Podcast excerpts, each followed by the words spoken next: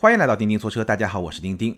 今天这期节目呢，咱们来聊一聊不久之前刚刚全球首发的全新一代第十一代奔驰 S 级。那当然了，今天这期节目咱们只能云聊，因为在今天的世界上，恐怕还没有几个人真正开过这辆车。我自己呢，还没有看到这辆车的实车。那本来呢，九月三号那一天，我是有机会第一时间去静态体验这辆车，但是因为工作的安排呢，非常遗憾的错过了。我的一个同事去北京参加了新 S 级的品鉴会，看到了这辆车，我们也拍了一个比较短的视频，在公众号、微博都发了，大家有兴趣可以去看一看。那虽然说我还没有看到这辆车的实车，但是关于这辆车的报道，国内的、国外的图片、文字、视频我都看了非常多。那这辆车呢，应该说。非常受关注，也有比较大的争议。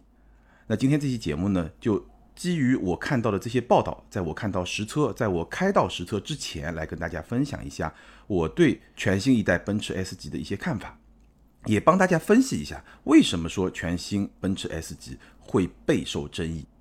那其实这辆车发布以后，包括发布之前，大家看到一些图片资料之后呢，我发现我身边人对这辆车的态度是。比较分裂的分歧是比较大的。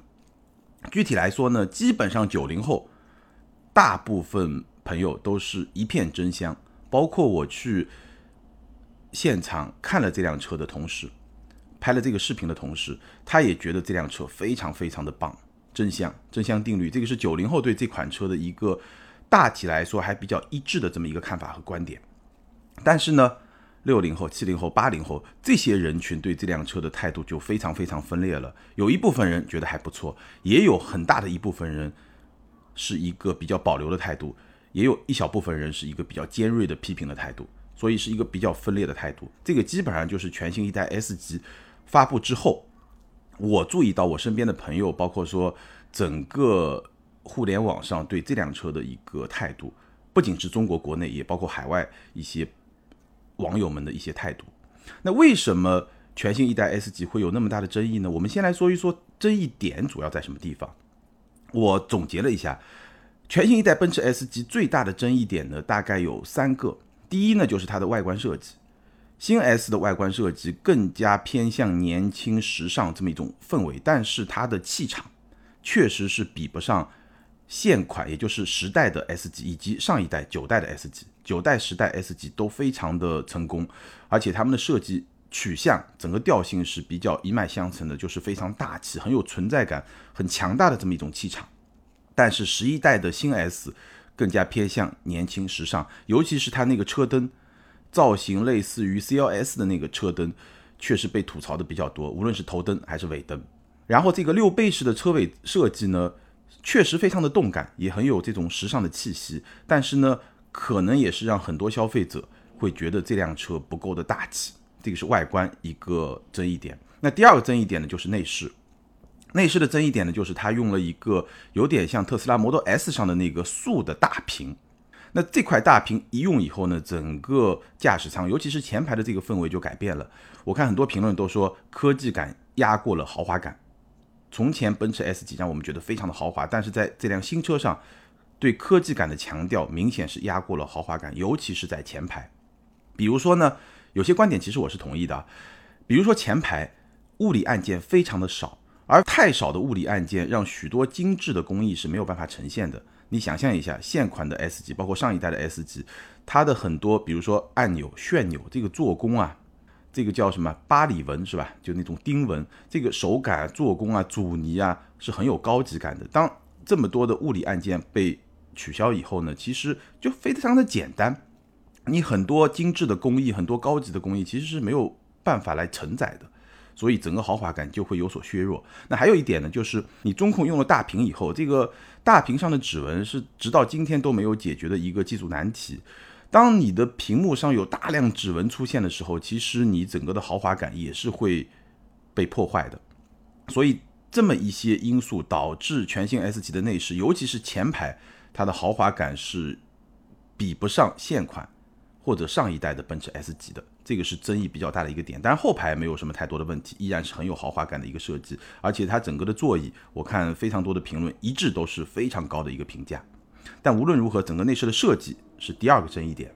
第三个争议点呢是什么呢？就是说，有一些车评人，包括一些圈内人会认为，全新奔驰 S 级它的领先性不够，因为历史上来看，S 级基本上都是当下最先进的汽车科技、汽车技术的一个领先者、一个引领者。但是呢，在新 S 上，我们看到一些设计，比如说这个大屏设计，我说了，跟特斯拉几年前推出的 Model S 是比较接近的。当然，它整个氛围的营造会更好。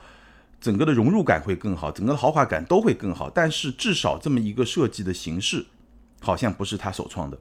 然后呢，新 S 用了隐藏式的门把手，当然也是一个比较有科技感的一个设计，但是同样是被新能源汽车用的比较多的一个设计。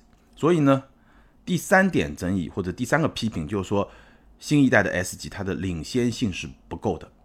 它在追随一些新能源汽车啊，或者说别的品牌的一些产品，那这个就是三个比较大的争议点。那我怎么来看，或者说为什么会有这么多的争议点呢？其实我觉得外观内饰基本上是一个见仁见智，不同人有不同观点的这么一个东西，我也很难说评价说哪个就好，哪个就不好，谁就对，谁就不错。但是呢。说领先性不够这个批评呢，我个人是持一个保留意见的。为什么呢？因为即便是前面几代奔驰非常强大的 S 级，它也没有做到方方面面都非常的领先。那今天我们知道，在汽车行业发展的一些新方向上，比如说智能汽车，比如说自动驾驶这些方面来说，奔驰确实不是领先者。我记得上一代 S，也就是现款的 S，十代 S，在中国刚刚发布的时候。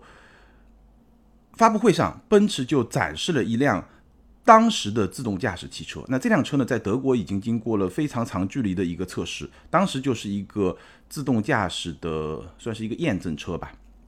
这么一辆车就在现场，它是无人驾驶的状态下自己开上来的。这个发布会现场，这个我印象非常深。但你想一想，几年过去了，应该有六七年吧。几年过去了以后，奔驰的自动驾驶至少在量产车上，并没有给我们呈现一个。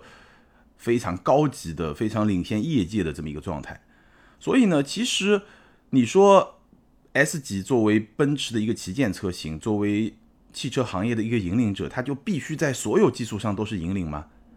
这个好像也不太现实。所以我觉得这个批评呢，当然它是基于对奔驰品牌、对 S 级轿车的一种信仰，对吧？非常认可的一个态度。但这个批评呢，好像有点言过其实吧。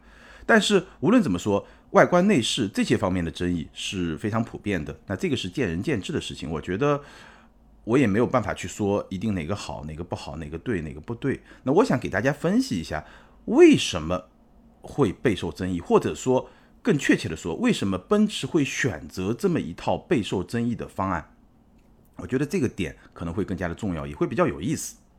那在聊这个原因之前呢，我觉得我还想跟大家分享一下，就是。新 S 级第十一代，它身上非常多的科技配置，这些科技配置对我来说是我对这辆车印象最深的一个层面。我觉得也是定义这辆车它特性的方方面面的这些细节，非常多的科技配置。聊完这个，我们就可以很好的或者说更好的去分析为什么奔驰 S 级会是今天这个样子。简单给大家说一说啊，首先头灯。这个头灯的造型当然争议很大，但这个头灯的技术还是非常先进的。它是一个智能数字大灯，你可以把它看作是几何多光束大灯的下一代。我们知道这一代奔驰的头灯就叫几何多光束大灯，什么意思呢？你可以看到它的很多技术演示。如果你的车上装了这个车，你也能体验到。比如说对向有来车，这个时候呢，它就能把整个射出去的光。可能会让对方的司机耀眼，就是会炫目的那部分的光就给熄灭，所以呢，它不会对对向来车造成一个炫光的效果，同时又能照亮你的前面的路。那这个就是几何多光束大灯，也是现在很多的所谓的矩阵式大灯的这么一个功能。那智能数字大灯呢？你可以认为是它的升级版，它的控制更加的精细。新 S 级上这个灯是，你可以把它理解为。拥有一百三十万像素的一个投影仪，一百三十万像素，它是能够非常精确的去控制射出去的光。那这个车灯呢，其实在去年的 CES 上海，奔驰已经展示过，但当时还没有量产，那现在量产了，已经展示过。它在展示会现场呢，其实它这个灯啊，能够往前投射。如果有一个屏幕或者在路上，它是能够投射出比较清晰的图案，或者说字母、英文字母、单词都是可以投射出来的，所以是一个非常高精度的一个投影仪。所以它的工作的精度，它的这种识别的精度、控制的精度，比上一代的几何多光束大灯是有进一步的提升的。这个智能数字大灯其实未来可以实现的想象的功能是非常强大的。我记得去年他们演示的时候，还能实现一个什么功能？比如说你晚上非常暗的地方，然后呢你驶过一个街道，可能路边正好有一个行人，他要过马路，没有路灯，但是呢你是能够去探测到，通过一些红外啊这些。夜视啊，这些设施能够探测到这个人，然后呢，你可以用灯在他的面前给他打一道斑马线，非常厉害。这个是它的头灯，隐藏式的门把手，这个不是一个很新鲜的设计，但是在新 S 上是一个很有功能性的一个设计，它让这辆车的风阻系数达到了零点二二，这是一个非常低的一个风阻系数，所以这辆车行驶过程中这种风噪，包括它的油耗这方面表现都是有提升的。还有一个很厉害，就是后轮转向。那后轮转向呢，其实不算是一个特别新的功能，但是呢，这辆车的后轮转向还是做的很极致。六十公里以下，它的后轮会跟前轮一个相反角度转动十度。这个十度这个角度的度数，应该在我印象中是业界可能是最大的。所以呢，效果是什么呢？效果就是奔驰 S 级它的。掉头的半径，就你要掉个头，你需要用的这么一个范围，掉头的半径和奔驰 A 级是一样的，一个五米多的车和一个四米多的车，它的掉头半径是一样的，这个就是后轮转向的功用。那在六十公里每小时以上呢，它会同向的转动，四点五度，最多是四点五度，所以呢，它整个行驶的稳定性就会更好。下面一项技术呢，是奔驰在业界首创的，就是后排的正面气囊。它在前排座椅的后面装了两个气囊，所以能够更好的保护后排乘客。这个是奔驰在业界第一个做出的这么一个配置。跟安全相关还有一个配置呢，就是侧面碰撞底盘自动抬升。什么意思呢？就是如果这辆车判断侧面的碰撞正侧有车要来撞它，这个碰撞是不可避免的前提下，它的底盘会自动抬升八厘米，所以呢就能够让。整个车的底盘更加坚硬的部分来承受这个碰撞力，大概是这么一个技术，也是安全方面的一个技术。还有一个很厉害的就是它的仪表盘，现在新 S 的仪表盘它是支持裸眼 3D 的，所以你去看这个仪表盘是有景深的，但具体效果怎么样，我们可能还是得体验以后才知道。但这个技术还是挺厉害的。如果你去看一个地图或者说导航，哎，它是有景深的，有一个立体感的。HUD 也非常的夸张，七十七英寸的大屏幕。抬头显示七十七英寸，就跟你家里客厅里那个超大屏幕是一样的。然后呢，它可以加上一些 AR 的一些效果，也就是虚拟现实的效果。你可以在导航的实景导航的这么一个画面上，然后加上一个非常长的箭头，来告诉你应该怎么去走。所以这个效果就应该非常的厉害了，比我们之前体验的，比如说奔驰的 GLA 啊，包括荣威啊这些车型上的一些 AR 的实景导航，应该说要。更深一级了，氛围灯。那我们知道奔驰的氛围灯一向是做的非常的厉害。那新 S 呢有进一步的升级，主要是两方面。第一个，它现在的氛围灯可以说是无处不在，安全带的卡扣也是有氛围灯的。那第二呢，现在这个氛围灯开始有功能性，什么意思呢？举个例子，比如说，当你要打开车门的时候，那如果这个时候后方有一个快递，对吧？一个摩托车、电瓶车骑上来。它这个氛围灯左侧的氛围灯就会红色闪烁，所以你驾驶席上要开门的时候，你就注意到哦，后面有车，你就可以把门关上，这么一个功能。也就是说，它的氛围灯从纯装饰性现在能够跟功能性去结合到一块儿。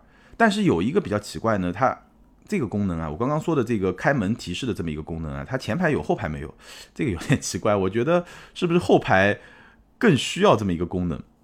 然后它的音响还是柏林之声，但是呢，这次呢是一个四 D 音响。什么叫四 D 呢？意思就是说，它的座椅里面其实埋了一些小的电动马达，所以呢，在某些音乐响起来，如果是一些非常有节奏感的音乐响起来的时候呢，它整个的座椅也会随着这个节奏震动，所以就变成了一个四 D 的音响，让你能够更好的去感受整个音乐的这么一个氛围。然后它有一个叫面部识别，这个面部识别呢也是登录系统的这么一种方式，而且呢它有一些很智能的功能，它会识别你的面部，然后会追踪你的眼睛。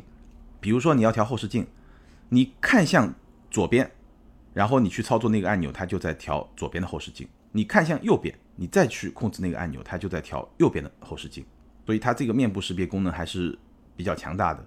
车机是用上了第二代的 MBUX，硬件、软件都有非常大的升级。所以这辆车啊，我仔细看了非常多的报道，非常多的介绍，非常多的科技配置，这个是让我印象最深的这么一个层面。我觉得这个是理解这辆车的一个关键。好，那接下来咱们就来聊一聊，为什么全新奔驰 S 级会备受争议，或者说呢，为什么奔驰会选择这么一个备受争议的方案？我相信今天咱们在网络上看到的所有争议，在奔驰决定这个方案的董事会上，一定都被提出来过，一定都被讨论过，甚至一定都被争论过。一定是争论了很久很久很久以后，然后才在少数的几个方案里面最终选定了这么一个方案。所以，所有这些争议应该都在奔驰的预期之中，这个是没有任何疑问的。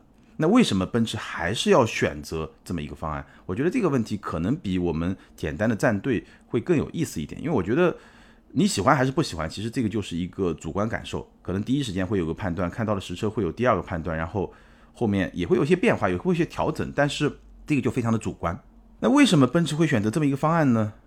我觉得首先我们可以从一个更大的一个角度来理解、来想象。你想象一下，奔驰面临什么样的挑战，或者说 S 级面临什么样的挑战？那在我看来呢，行业老大他面临的挑战，往往它不仅来自于行业的老二或者老三，它更多的会来自于大环境，或者说它更需要去面对整个行业面对的挑战。比如说柯达。柯达做胶卷的，你觉得它的主要竞争对手，它面对最大挑战是另外一个胶卷生产商吗？显然不是，我们知道，对吧？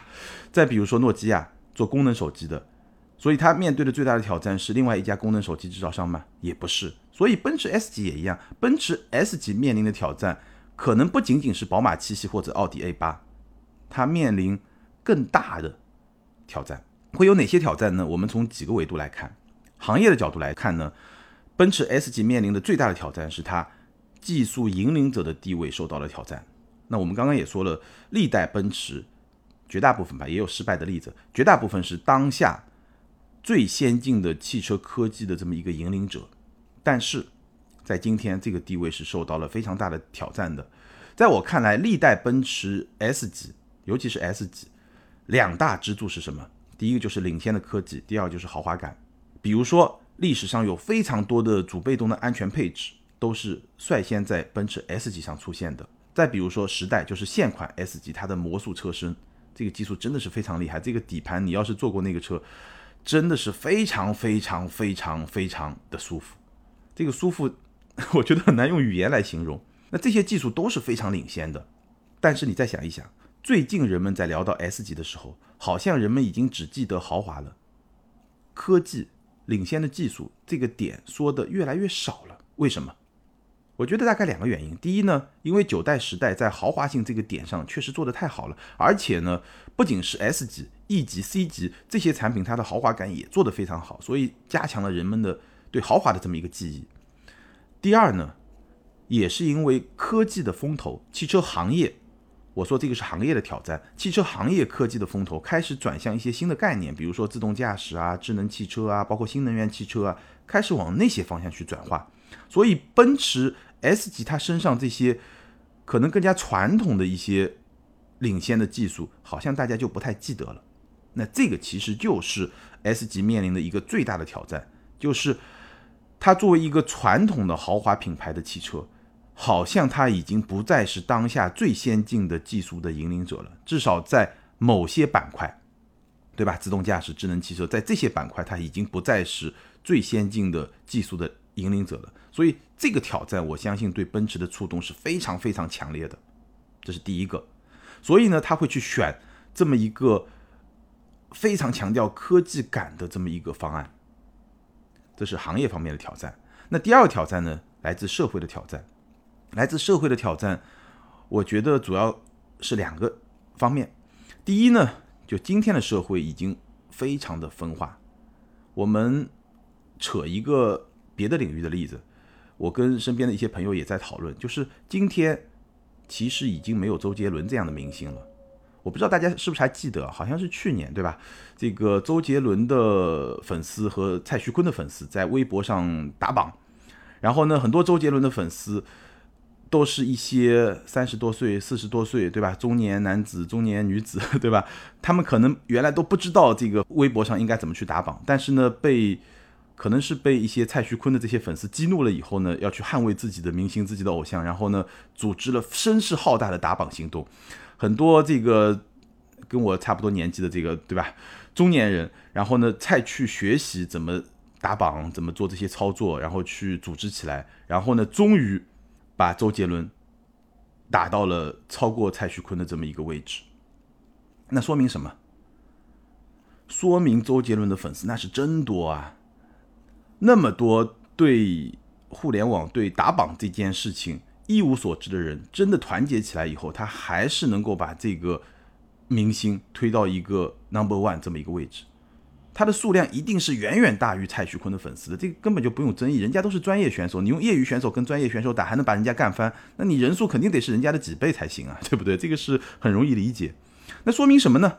说明在差不多我吧，在我年轻的时候，可能十几年前、二十年前，那个时候是有像周杰伦或者更早的什么四大天王啊这样一些明星的。那这些明星呢，其实是电视时代的明星，他们是真正的。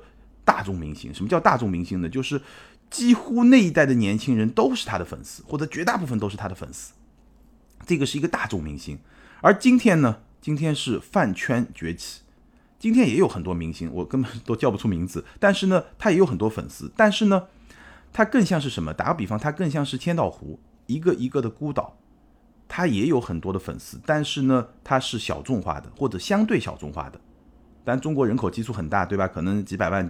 对吧？上千万的粉丝也有，但是这个量级跟电视时代的周杰伦啊、四大天王啊那个量级是没有办法比的，因为电视时代整个传播的环境就是一个比较统一的一个大众的传媒，对吧？语境里面的这么一个传播的环境，所以他的明星是一个大众明星。而现在呢，移动互联网是非常碎片化的，是非常孤岛化的，所以呢。一个明星，他在他自己的圈子里面会非常有影响力，甚至他的粉丝会比当年的粉丝更愿意为他的明星去做贡献。但是今天的这些明星就是一些小众的明星。那这个例子说明什么？说明今天的社会因为移动互联网，它是会更加的分化，它是会更多的变成一个个小圈子。所以哪怕是像奔驰 S 级这样的奔驰品牌的旗舰轿车。你再要去满足所有人的审美的口味，再要去满足所有人的这么一种需求，可能是越来越难了。可能未来的一些明星的汽车产品，它也只能去覆盖已经分化的社会以后的几个孤岛，或者说几十个孤岛，但是它不太可能像当年的大众明星一样满足所有人的这么一种需求。这个是社会的分化。那第二个方面呢，就是年轻化。按照奔驰自己公布的数据，全球范围内奔驰 S 级的车主现在平均年龄已经下降到了四十岁，这个让我感觉不是特别的好，对吧？我也差不多四十岁，那还没有开上奔驰 S 级，说明还是有差距嘛，对吧？那在我的印象中啊，比如说十代的 S 级、九代 S 级都是我非常喜欢的 S 级。说实在话，我也是希望自己有朝一日能够去拥有。但是呢，我一般想象，可能我开上 S 级，或者说我去买一辆 S 级，我一般想象我可能在五十岁左右这个年纪会去消费一辆 S 级。但是呢，事实摆在面前，现在 S 级的消费者平均年龄就是四十岁左右，比以前比我想象中年轻了十岁。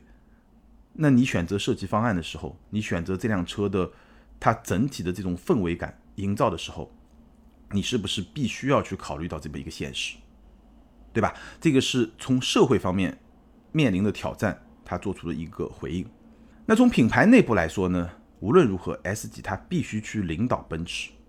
外观设计这个层面，时代 S 级它是引领了整个奔驰品牌，所以呢，这一代奔驰它都非常成功。因为先是时代的 S 级，就现款的 S 级，它先推出一个全新的设计语言。非常成功，然后呢下放到 C 级啊、E 级啊，所以呢 C 变成了小 S，E 也变成了小 S，整体就非常成功。大家会觉得，哎呀，这个奔驰这一代豪华感确实太有气场了，非常的成功。但是呢，第十一代情况有点不太一样，因为 CLS 是奔驰最新的设计语言的第一个承载者，而我们在今天的新 S 上看到的一些设计细节，在 CLS 上已经出现了。那这么一个过程呢，其实有它的偶然性，因为我们知道一辆车像 S 级换代基本上就七年，CLS 基本上都差不多，都是七年或者快一点就六年，慢一点就八年，差不多吧。基本上这些德国的成熟的豪华品牌都是这么一个节奏。所以呢，你用新一代的设计语言，到底是先用在 S 级上，还是先用在 CLS 上，其实是有一定的偶然性的。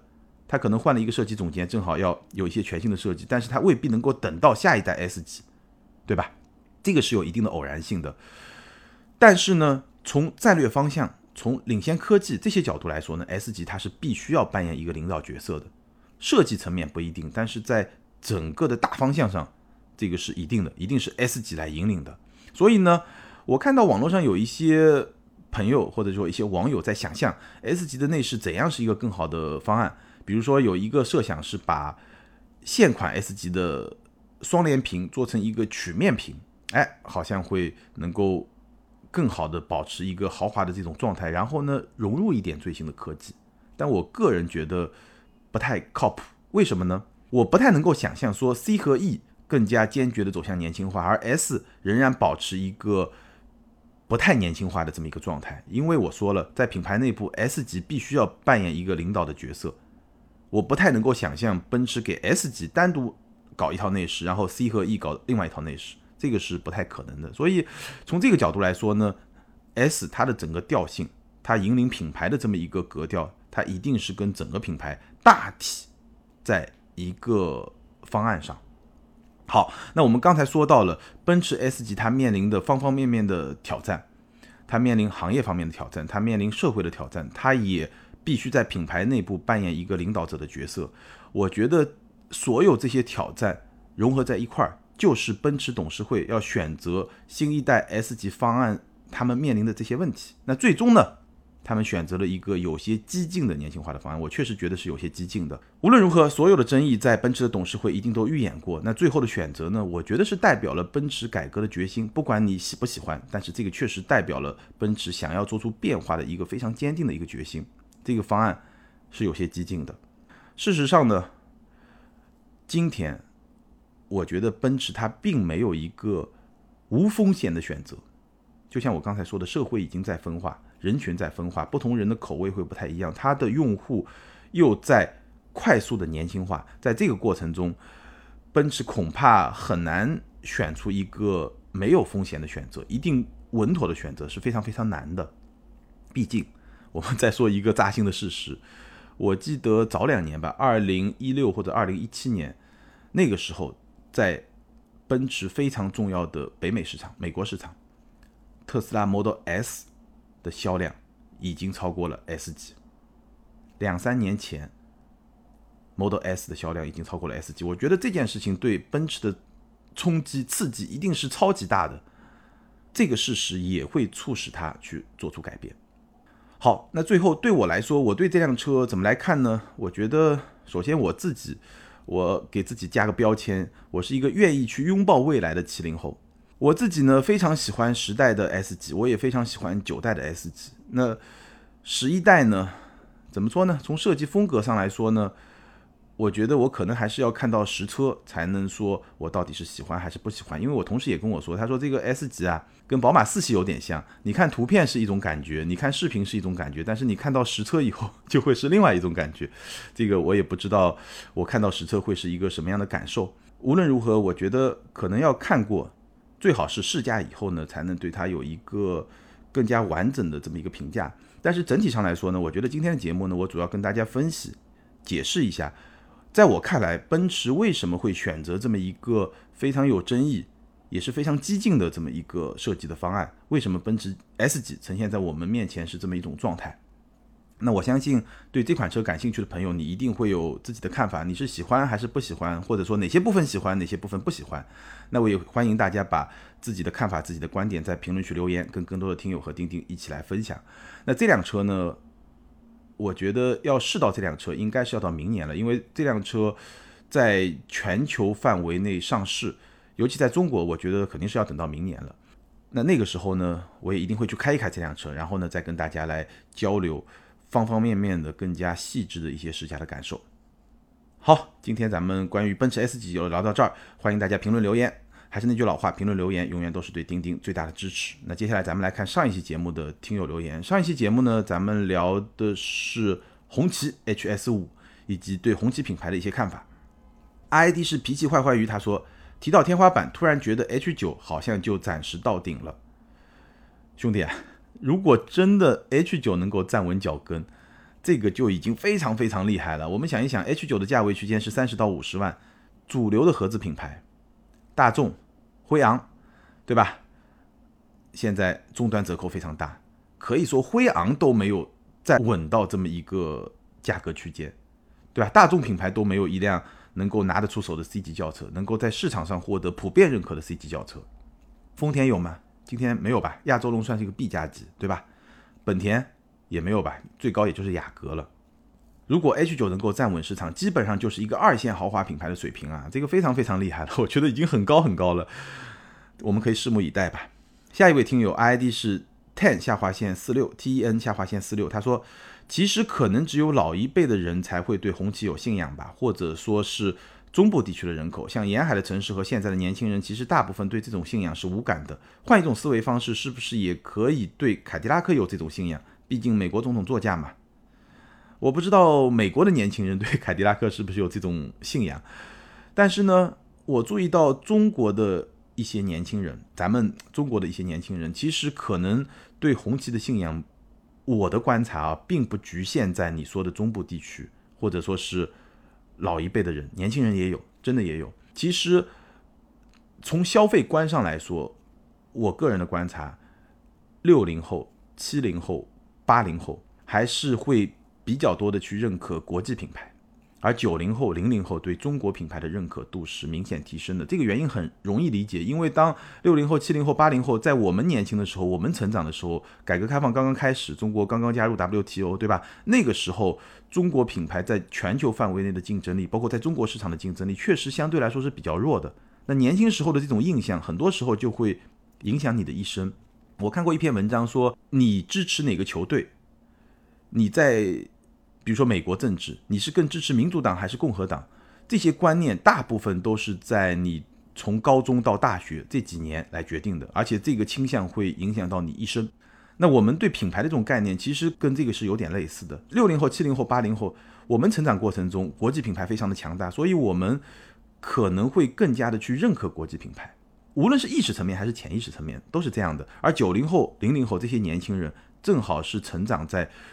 中国快速崛起，然后中国的这些品牌也变得越来越强大的这个时候，所以我观察下来，其实身边还是有一些年轻人，或者说也会有越来越多的年轻人去认可中国品牌，但不一定是红旗，但是呢，红旗肯定也是其中之一，包括红旗啊、李宁啊，对吧？这些中国品牌其实现在在年轻人当中还是比较受欢迎的。